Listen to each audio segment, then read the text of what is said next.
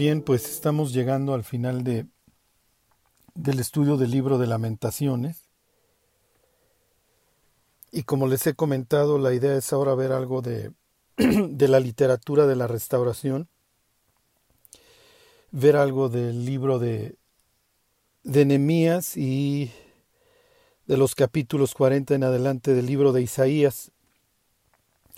Ambos hablan de la restauración uno de forma bastante limitada, ese sería el caso de Nehemías, el regreso del pueblo, la reconstrucción del muro con todas sus implicaciones, los peligros, los ataques que reciben. Y en el caso de Isaías, este obviamente pues la restauración final. El cielo, la comunión perfecta con Dios, este, el milenio, muchos, muchos conceptos, obviamente el perdón total, el, el plantío de, de Cristo para gloria suya. Así a veces somos comparados los, los creyentes como un bosque del cual Dios, en el cual Dios este, se puede gozar. Y la idea, bueno, pues ya no, es ya no estar lloviendo sobre mojado, es bastante es bastante triste ver cómo cayó Israel, cómo este pueblo desperdició tantas cosas y cómo acabó. Y sobre todo, como lo hemos ido viendo, todos estos, esta forma en la que el poeta le intenta dar algo de sentido a la, a la tragedia. Y hoy, hoy quiero hablarles de, de dos conceptos que que se manejan ahí en el, en el capítulo 5, en el capítulo final. En el capítulo 5 sigues teniendo 22, 22 versículos, pero ya no lo tienes en sentido alfabético, ya no los tienes en el acróstico. Simplemente parece que pues ya quiere terminar de contar su tragedia, ya no le importa, como si de alguna manera haberle dado una estructura le hubiera servido vuelve con los protagonistas, con su pueblo y la forma en la que en la que el pueblo sufrió. Va a volver a va a volver a, a referirse a, a, estos temas. Ahorita lo vemos. Ya no, no quiero entrar tanto, tanto detalle. Es muy fuerte lo que describe el último capítulo. Como lo fue, bueno, pues obviamente todo el resultado del sitio y, y, la, y la consecuente caída. Entonces, lo que, de lo que va a hablar la literatura de la restauración, ya desde el libro de Jeremías tienes varios capítulos dedicados a esto, como el 29, el 30 hasta el 33. Y obviamente lo que me refiero ahí en los capítulos 40 en adelante de Isaías, este en Oseas, obviamente, Sofonías, etcétera, se habla de esta reconciliación. Pero en, esos libros no se habla de una reconciliación limitada, sino ya un perdón de los pecados. Te pongo a, David, mi siervo, como, como tu rey. Ajá, obviamente está hablando de, de Jesús y un tiempo perfecto. Y eso es lo que, lo que nos mantiene. Entonces, hoy quiero hablarles de, dos temas, de dos temas que menciona el capítulo 5. Los dos tienen que ver con el orden y cómo lo entendían. ¿Por qué? Porque para los antiguos la clave para el éxito, por así decirlo, eh, para alcanzar la integridad en el ámbito del orden divino, está en el correcto entendimiento de la realidad ¿Y qué implica esto? Que hay un orden establecido por Dios y la conformidad a ese orden es lo deseable. Eh, por ejemplo, así lo leemos en la literatura de la sabiduría. Entonces, les voy a leer algunos proverbios de, de Salomón y quiero que vean, quiero que vean este patrón que hay en el libro de los proverbios. Entonces, ¿Para qué fui creado? Esa es la idea. Y cuando uno abandona este orden, la vida carece de sentido. Eh, y algo de esto les contaba yo en el caso de en el caso de la iglesia de Tiatira hace unos días. Pero les, les voy a leer, fíjense, eh, capítulo 10 del libro de los, de los Proverbios. Dice los Proverbios de Salomón, el hijo sabio alegra al padre, pero el hijo necio es tristeza de su madre. Ajá, entonces aquí de forma poética Salomón está haciendo un contraste. El hijo sabio va a traer alegría al padre. Ajá, ¿Por qué? Porque se está adecuando al, a la realidad establecida por Dios, al propósito por el cual Dios lo puso en la tierra y hace que respire. Por ejemplo, dice, continúa diciendo aquí Salomón capítulo 10, los tesoros de maldad no serán de provecho, mas la justicia libra de muerte. Entonces vuelve a establecer un contraste. Por un lado, lo que se obtiene a través de la maldad no tiene ningún sentido. Pero por el otro lado, la justicia va a librar de que Dios tenga que, de que Dios me tenga que destruir o de que yo genere mi propia muerte. Ajá. Y entonces continúa Salomón diciendo, versículo 3, Jehová no dejará padecer hambre al justo, nuevamente, tú te adecuas Ajá, al orden que yo he establecido, tú cumples tu propósito, yo me encargo de cuidarte. Esa era la promesa para Israel, en pocas palabras, es lo que decía el pacto. Y luego el contraste más la iniquidad te arroja, más la iniquidad lanzará a los impíos. Piensen en las formas en las que Jesús describe finalmente el caos total. Ajá. Ahí será el lloro, el crujir de dientes. ¿Dónde? Afuera afuera de mi plan, afuera de lo que yo he preparado para los que me aman.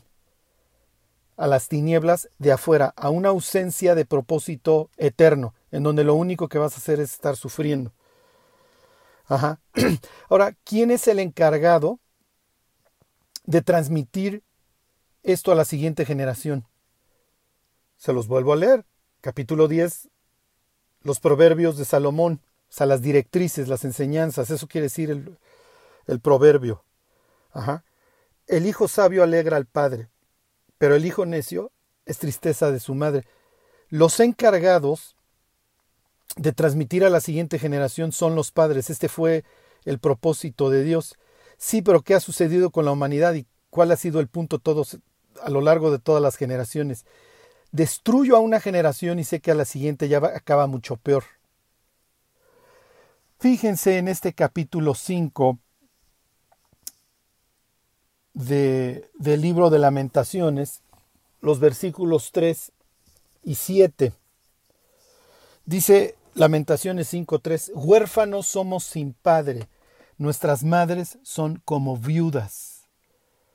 Ajá, entonces ya no tengo a la generación de arriba que me instruya, que me enseñe. Entonces estoy casi prácticamente destinado a ser una bala perdida.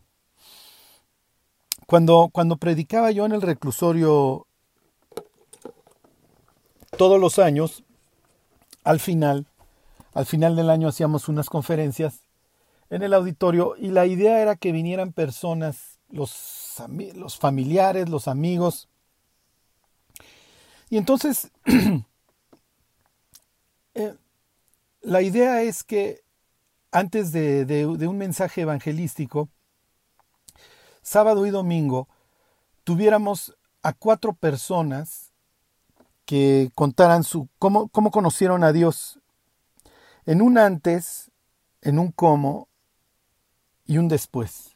Así era mi vida antes, cómo conocí a Dios y a raíz de que, de que me encontré con Dios, o que conozco a Dios, o, o dijera Pablo, ahora soy conocido por Dios, ¿qué es lo que sucedió?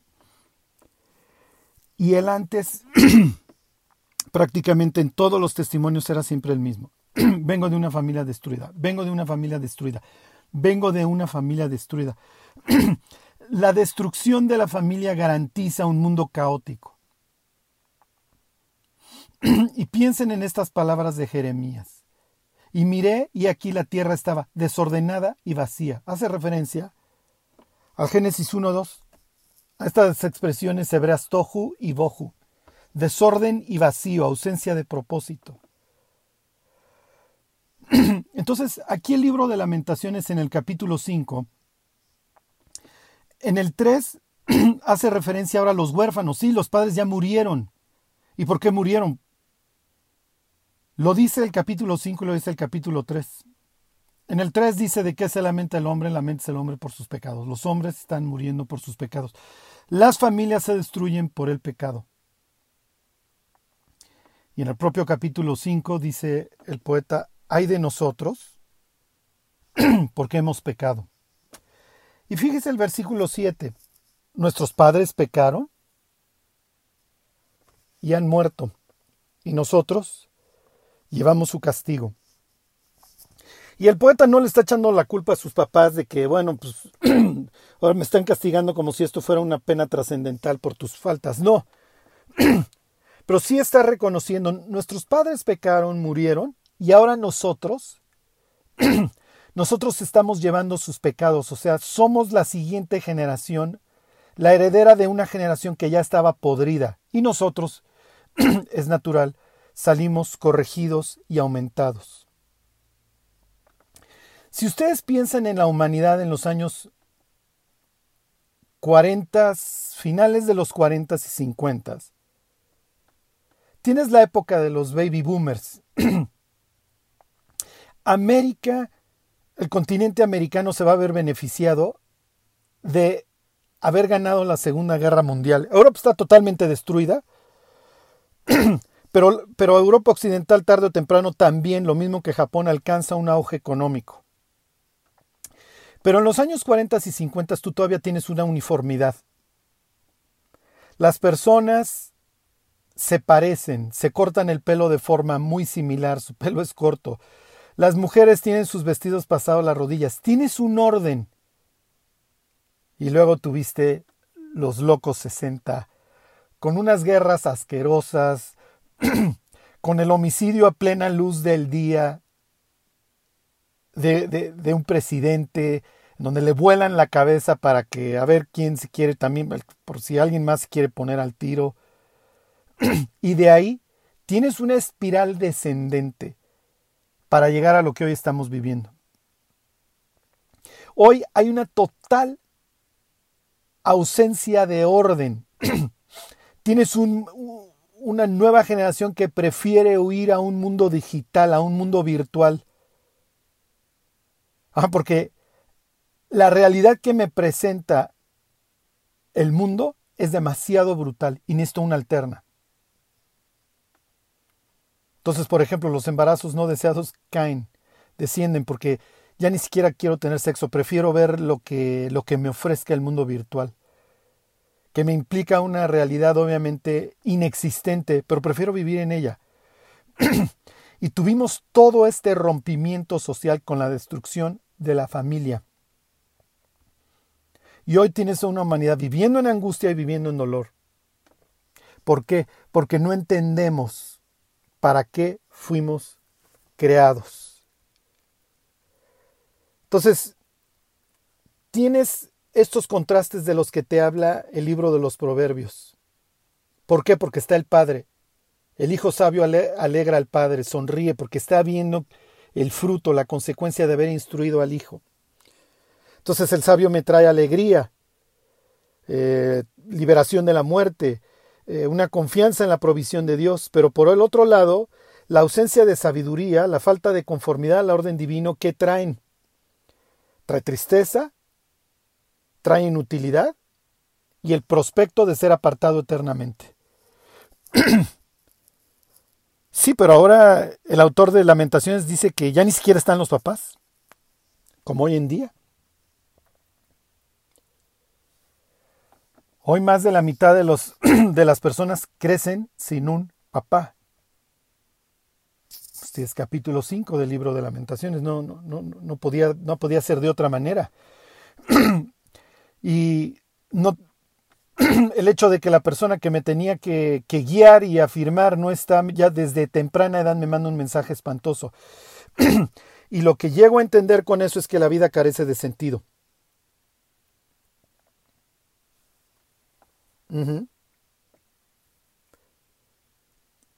Entonces, eh, fíjese, regreso a este capítulo 10 de, de los Proverbios. ¿Cómo arranca? Con la relación padre-hijo. Lo, lo, mismo que muchos otros capítulos del libro de Proverbios. De entrada, el capítulo, los capítulos 2 al 7 del libro de Proverbios arrancan con el padre instruyendo al hijo. Luego tienes el 9 y el 10 que arrancan con la mención a la sabiduría. y luego vuelves al capítulo 10 con la alegría del padre del hijo sabio. Entonces piensa en la masacre que hoy estamos viviendo, la, misma de la que habla el capítulo 5. Los padres vivieron mal, destruyeron su vida y a la siguiente generación la llevan a vivir en los pecados de los, de los progenitores. Entonces, ¿qué es lo que esto te implica? Obviamente el, incremento en la posibilidad de delinquir, de suicidio, de vicios, de depresión, de fracaso, etcétera, etcétera. Y ya desde el capítulo primero del libro de los Proverbios, tienes el, Hijo mío, si los pecadores te quisieren engañar, no consientas. Tienes al Padre instruyendo a los hijos. Les voy a leer los, los primeros versículos del libro de los Proverbios. 2.1, para que vayan viendo el patrón. Hijo mío, si recibieres mis palabras y mis mandamientos guardares dentro de ti. ¿Qué es lo que está haciendo aquí el Padre? Está manteniendo el orden, le está diciendo tu vida tiene sentido. Guarda mi instrucción. Tú no quieres vivir una vida caótica. Lo que tú quieres es adecuarte al orden establecido por Dios. Lo otro te implica la muerte. Lo otro te implica ir por camino borrascoso. Lo otro te implica que te despiertes con pavor repentino. Lo otro implica una ausencia de paz. Fíjense, 3.1. Hijo mío, no te olvides de mi ley y tu corazón guarde mis mandamientos. ¿Por qué? Porque largura de días y años de paz te aumentarán. La otra opción es una muerte joven. Acortar tu vida, destruirla. Capítulo 4. Oíd, hijos, la enseñanza de un padre y estad atentos para que conozcáis cordura. ¿Por qué? Porque os doy buena enseñanza, no desamparéis mi ley, porque yo también fui hijo de mi padre. Entonces yo continúo en la transmisión del orden establecido por Dios. Y te doy algo por qué vivir. Y una de las cosas por las que debes de vivir es por tú también mantener el orden. La ausencia de caos. Así arranca la historia de la humanidad, Dios ordenando el caos y dándole sentido a las cosas. cuando Moisés escribe Génesis capítulo primero, no está en un debate creacionistas contra evolucionistas. Claro, se le hubiera ocurrido la evolución, o sea, se le hubiera hecho ridícula, como se nos debería hacer ridícula a nosotros. ¿eh? Pero lo que, lo que está transmitiendo es orden y un para qué. Ahorita les leo unos versículos relacionados con eso. Proverbio 5. Hijo mío, está atento a mi sabiduría y a mi inteligencia inclina tu oído. Capítulo 6. Hijo mío, si salieres fiador por tu amigo, si has em-, empeñado tu palabra a un extraño, te has enlazado con las palabras de tu boca, bla, bla, bla. Capítulo 7. Hijo mío, guarda mis razones y atesora contigo mis mandamientos. Guarda mis mandamientos y qué? Y vivirás. Capítulo 8, la sabiduría clama. Capítulo 9, la sabiduría edificó su casa. Capítulo 10, los proverbios de Salomón, el hijo sabio alegra al padre.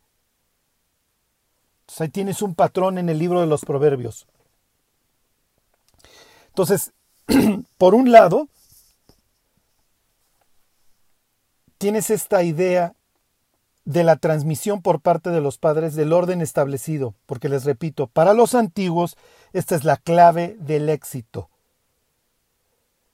Yo te he dado una vida y te he dado toda una creación y ahora israelita, una tierra para que tú te puedas gozar y te he dado la mejor tierra.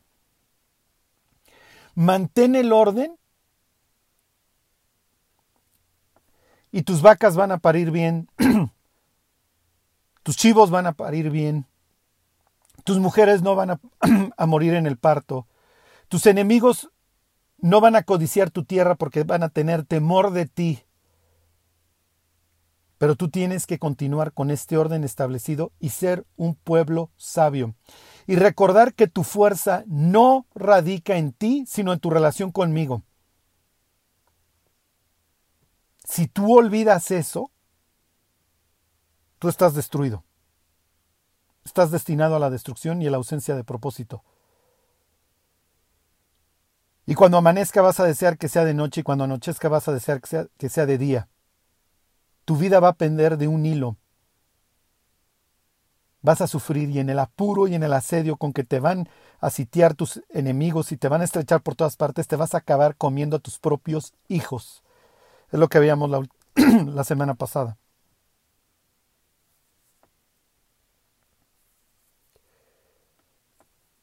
Entonces tienes que los antiguos aprenden a través del Padre y a través del, orden que Dios ha establecido en su creación. Entonces el israelita aprende acerca de este orden celestial a través de lo que Dios ha creado y también a través de su culto, que es una mini creación. Ahorita se los explico. Pero les quiero leer algunos versículos los que quieran váyanse al Génesis capítulo 1. Fíjense Génesis 1.14.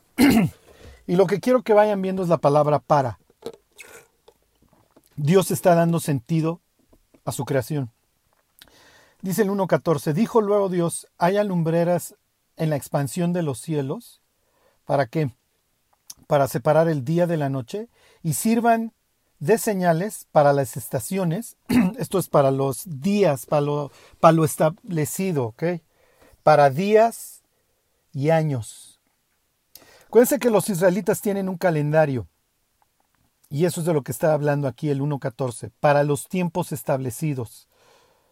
¿Ok? La palabra en hebreo es moed, que luego se usa también para el tabernáculo, el tabernáculo establecido, de reunión, a donde nos encontramos. Pero quiero que vean cómo en el 1.14 tienes tres veces la palabra para. Dios está asignando roles. 1.15 y sean por lumbreras en la expansión de los cielos para qué? Para alumbrar sobre la tierra. Y fue así.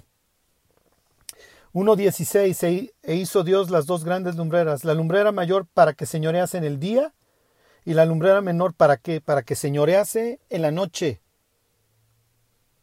¿Ok? Nuevamente tienes el para, versículo 17, y las puso Dios en la expansión de los cielos para alumbrar sobre la tierra, está hablando de las estrellas.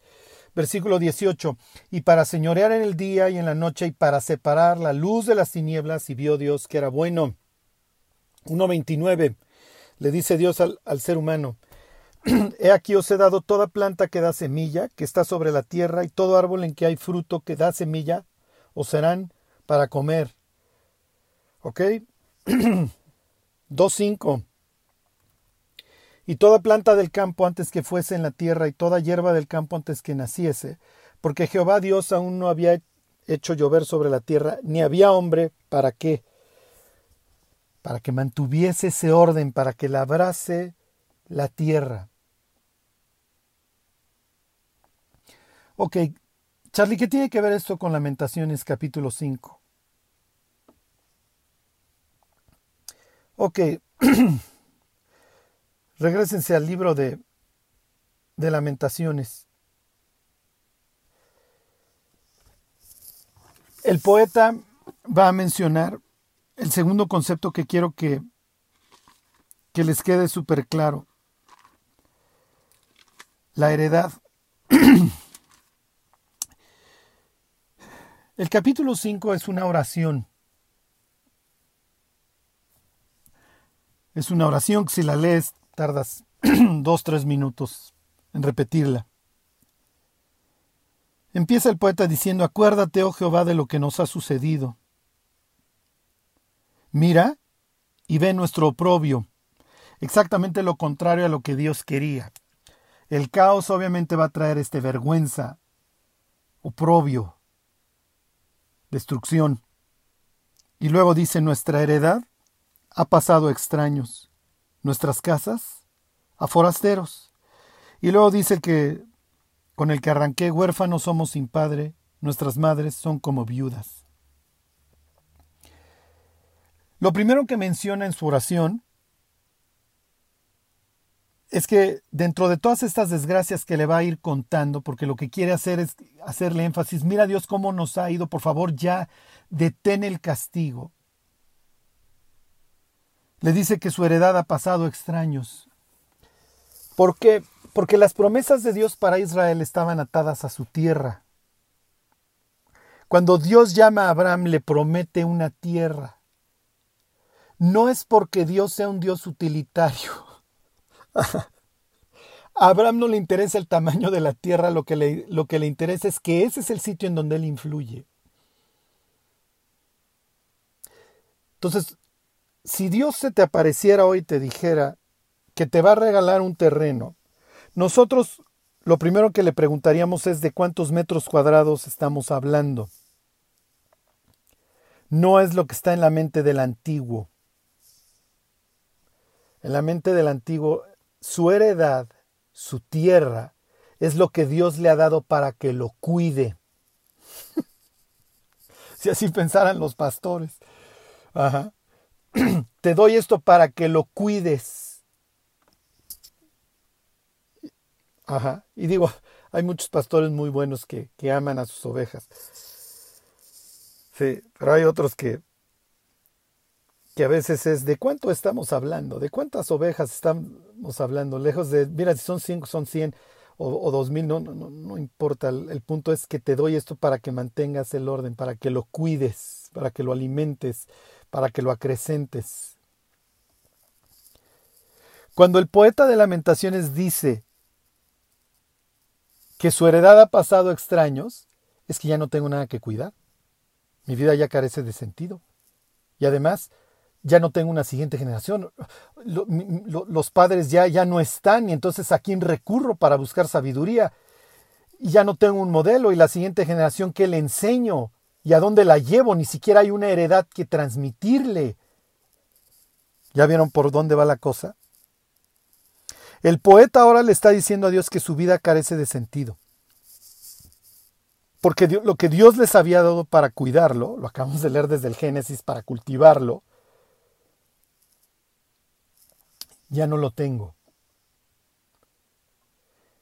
Y como siempre les digo, lo que destruye la vida del cristiano es la ausencia de propósito,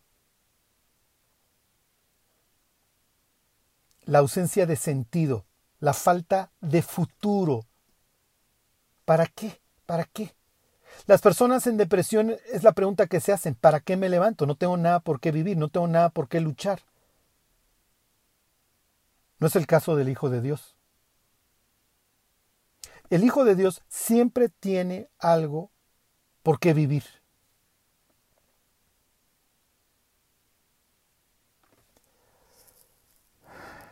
Les voy a poner un ejemplo. Y acerca de esta mujer les hablaba con respecto a la iglesia de Tiatira, pero no entré a este detalle ese día, porque lo quería tratar para este momento. Váyanse por favor al libro de Primera de Reyes,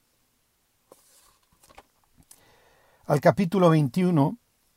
Hay esta historia famosa del libro de, de Nabot. Pero a veces no entendemos esta historia. Y miren, antes de eso, para variar se me, se me cuatrapean las ideas. Vayan, quiero que entiendan la mente israelita la mente del poeta de lo que es la heredad. Váyanse capítulo 2 del libro de Jeremías. Les voy a leer algunos versículos de Jeremías y de Ezequiel para que ustedes entiendan cuál es la idea. ¿Cuál es la idea de, de la heredad?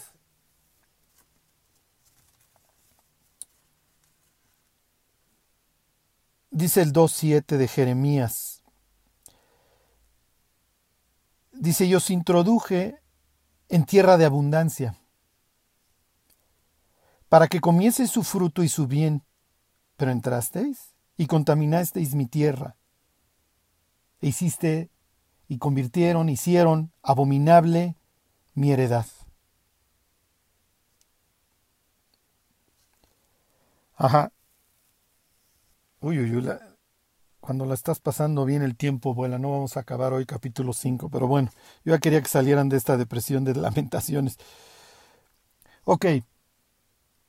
Entonces esta es la idea. Dios dio una tierra de abundancia para que los israelitas comieran su fruto y su bien. Y de ahí, muchachos, manténganme el orden. Al versículo de arriba, del 2.6 de Jeremías, volveremos porque tiene mucho que ver. ¿Ok?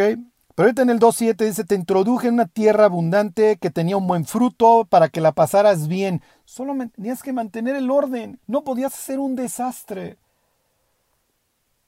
Fíjense, váyanse al libro de Ezequiel, capítulo 20, versículo 6.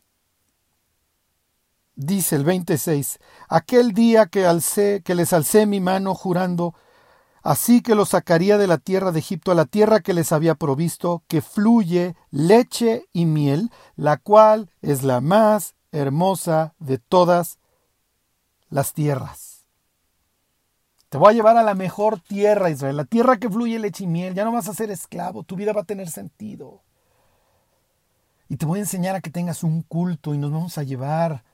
Y vamos a tener las fechas establecidas y ahí te vas a gozar conmigo. Fíjense, Ezequiel 20:15. También yo les alcé mi mano en el desierto, jurando que no los traería a la tierra que les había dado, que fluye leche y miel, la cual es la más hermosa de todas las tierras.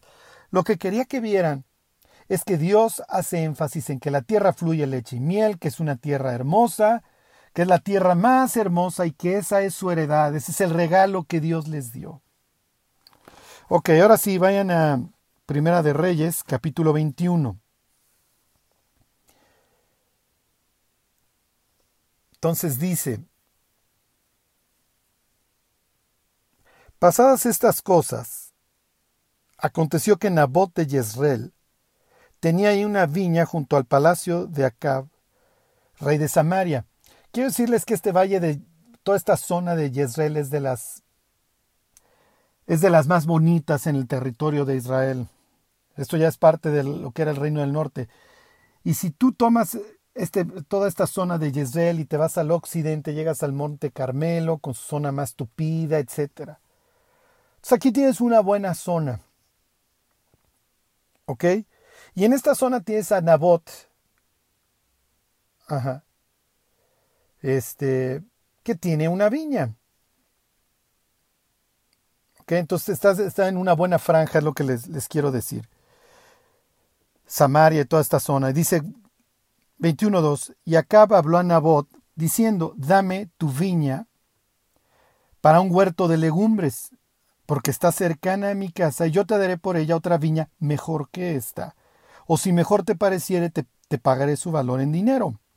Y Nabot respondió a Acab, guárdeme Jehová que yo te dé que la misma expresión la, palabra es Najalá. ¿Ok?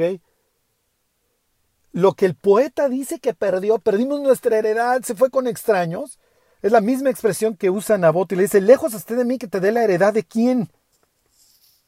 La heredad de mis padres, ahí tienes estos dos conceptos nuevamente atados, el padre y la heredad, eso es lo básico y es lo que es con lo que termina la oración del poeta en Lamentaciones. Versículo 2 en su oración, perdí mi heredad y ya no están mis papás, los mataron y mi mamá ahora es una viuda.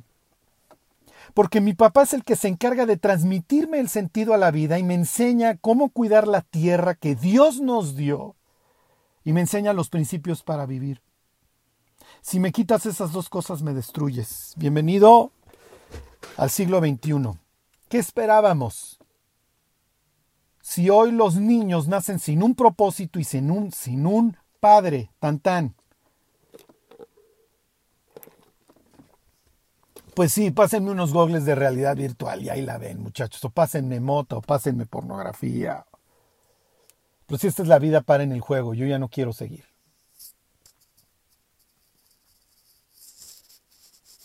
Ahí tienen los dos conceptos nuevamente. Heredad y padres. Y en el libro de los proverbios vas a tener estos conceptos. La casa, la heredad, los linderos, el patrimonio. Ok. Entonces, cuando nosotros leemos con nuestros ojos occidentales esta historia de Primera de Reyes 21, no entendemos por qué el tontito de Nabot, que Nabot no tiene de, no tiene de bruto absolutamente nada, pero nosotros le atribuimos que es brutito porque está exponiendo su vida ante un tirano bruto y ante la desgraciada Jezabel, cuando el otro le está ofreciendo algo mejor. ¿Para qué expones tu vida? No, no, es que la mente de Nabot, esto es lo que le pasó a su papá. Y antes que a su papá se lo pasó Dios. Y esta es la más hermosa de todas las tierras y ahora yo me tengo que encargar de mantener el orden. Por más caos que, que Acab y Jezabel estén trayendo, en, esta, en este jardín, grande o chico, aquí yo transmito influencia. Esto es como un avivamiento que arrancó en un país. Un día que un herrero cerró su taller, dibujó un círculo y dijo, Dios, quiero que cambies este país empezando por este punto. Se metió en ese círculo y se puso a orar. Así arrancan los avivamientos porque alguien quiere, por lo menos que en su, en su casa haya orden. Y ese orden se empieza a contagiar y a contagiar. El Espíritu Santo empieza a arreglar el caos tal como lo hace en Génesis 1.2.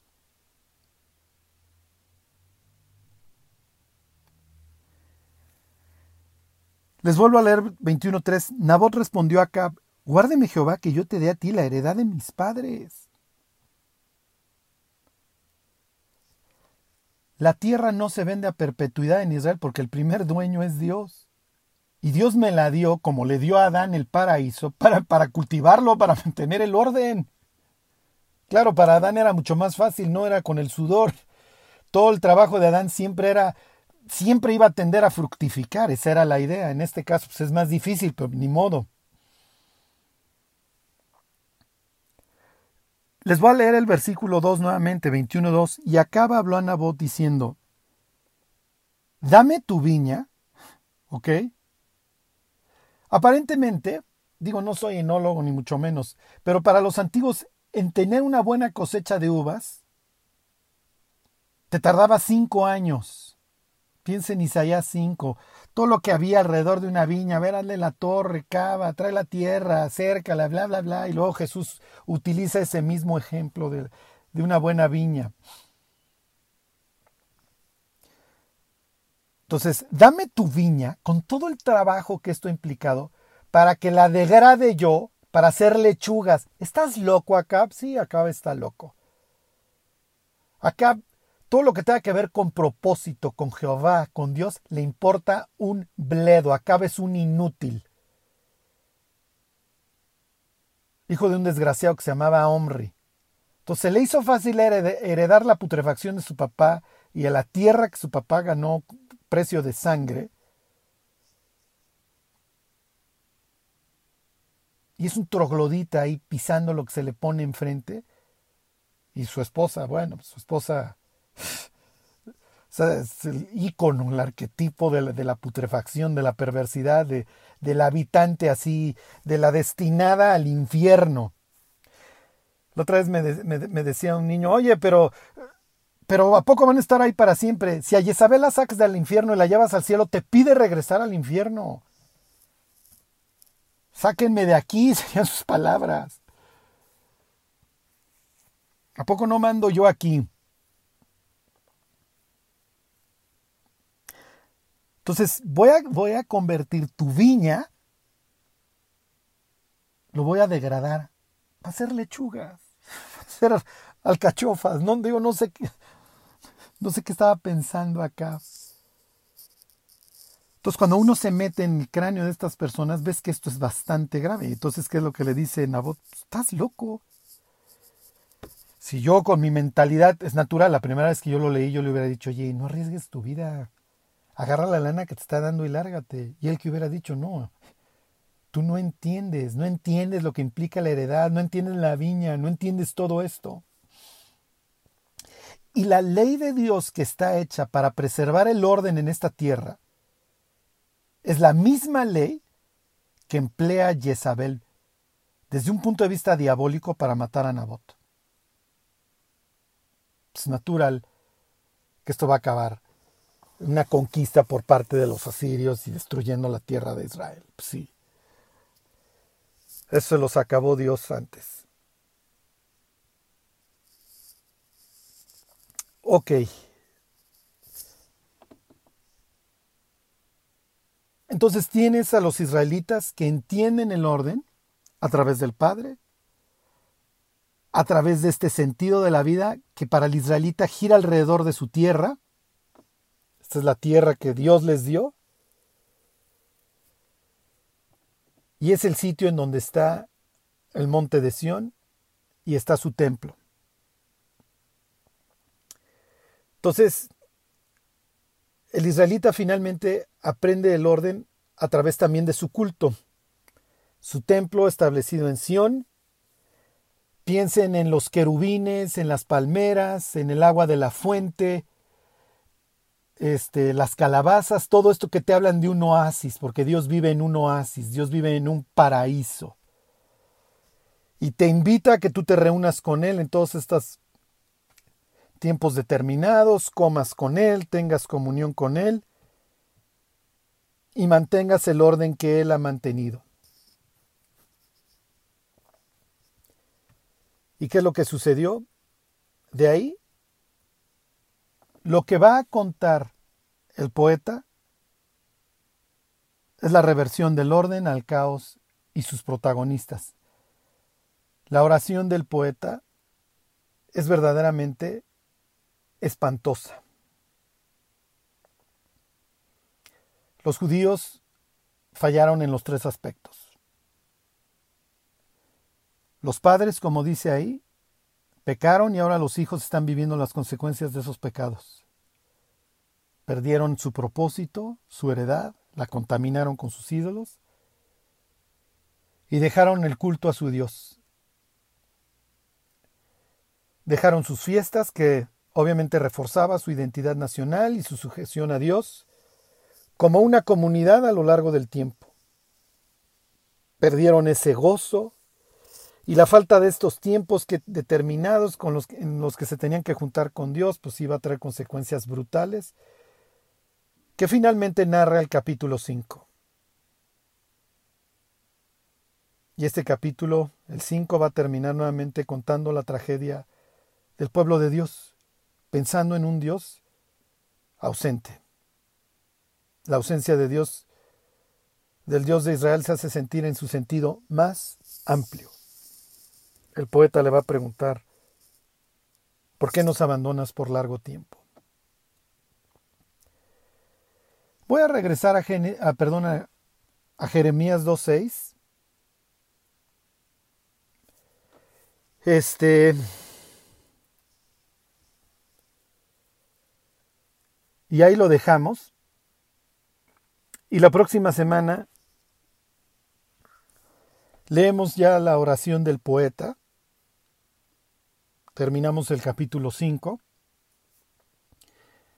Y nos vamos a, pasar a la respuesta de Dios a la oración del poeta, a todas estas oraciones que hace a veces el pueblo en el libro de lamentaciones y finalmente todo el capítulo 5, porque Dios le va a contestar. Dios le va a contestar. Sus oraciones van a ser contestadas, por más negro que se ve el panorama. Pero quiero que vean un detalle nada más de Jeremías 2.6.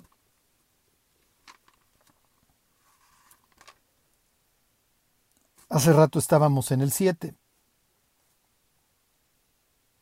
Les leo desde Jeremías 2.5. Pregunta a Dios, ¿qué maldad hallaron en mí vuestros padres que se alejaron de mí y se fueron tras la vanidad y se hicieron vanos? O sea, que, o sea, que, qué mal les hice, pues nomás les hice su tierra y su propósito y, y los cuidé. Versículo 6, y no dijeron.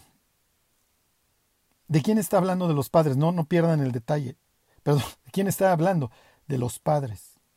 Nuevamente tienes este concepto. Los padres no dijeron, ¿dónde está Jehová? Que nos hizo subir de la tierra de Egipto, que nos condujo por el desierto, por una tierra desierta y despoblada, por tierra seca y de sombra de muerte, y por una tierra por la cual no pasó varón, ni allí habitó hombre,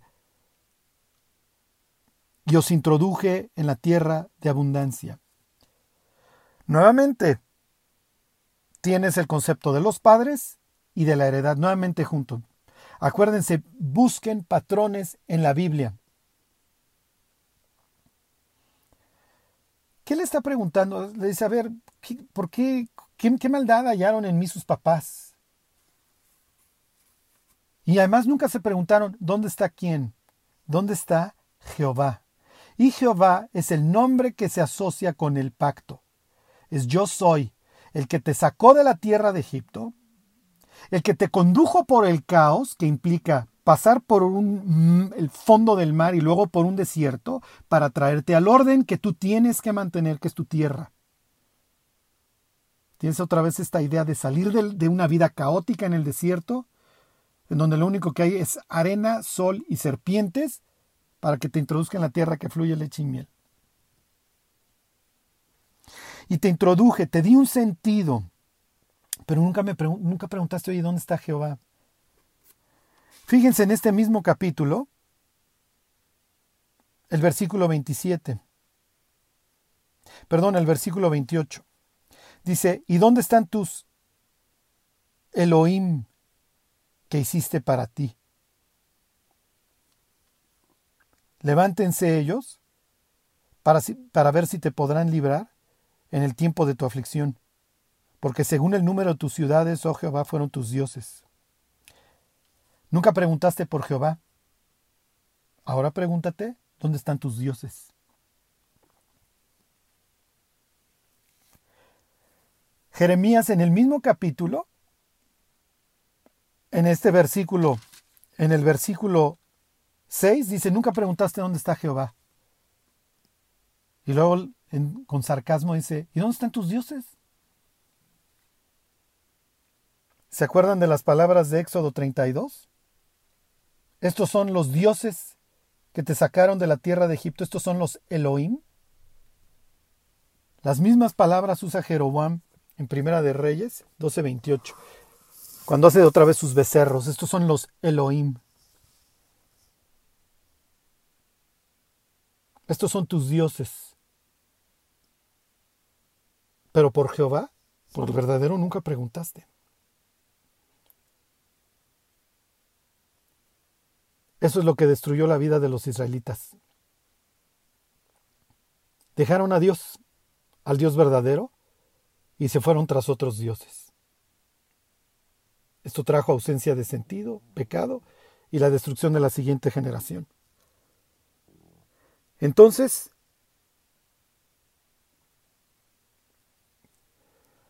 entonces la idea es que recordemos que nuestra vida lejos de carecer de sentido, tiene un propósito.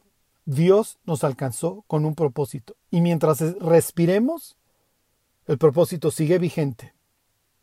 Eso es lo que le da sentido a nuestra vida. Número uno. Número dos. La idea es que transmitamos a la siguiente generación, a nuestros hijos y a los discípulos, y a las personas que Dios con las cuales Dios nos ha rodeado el sentido de la vida. Y que cuidemos lo que Dios nos ha dado. Que Dios los bendiga. Y se alegró el pueblo por haber contribuido voluntariamente, porque de todo corazón ofrecieron a Jehová. Primera de Crónicas 29:9. Si deseas ofrendar para nuestro trabajo misionero, te invitamos a que des clic en el enlace que estaremos dejando en la descripción de nuestras redes sociales. Ve y sé bendición. Gracias.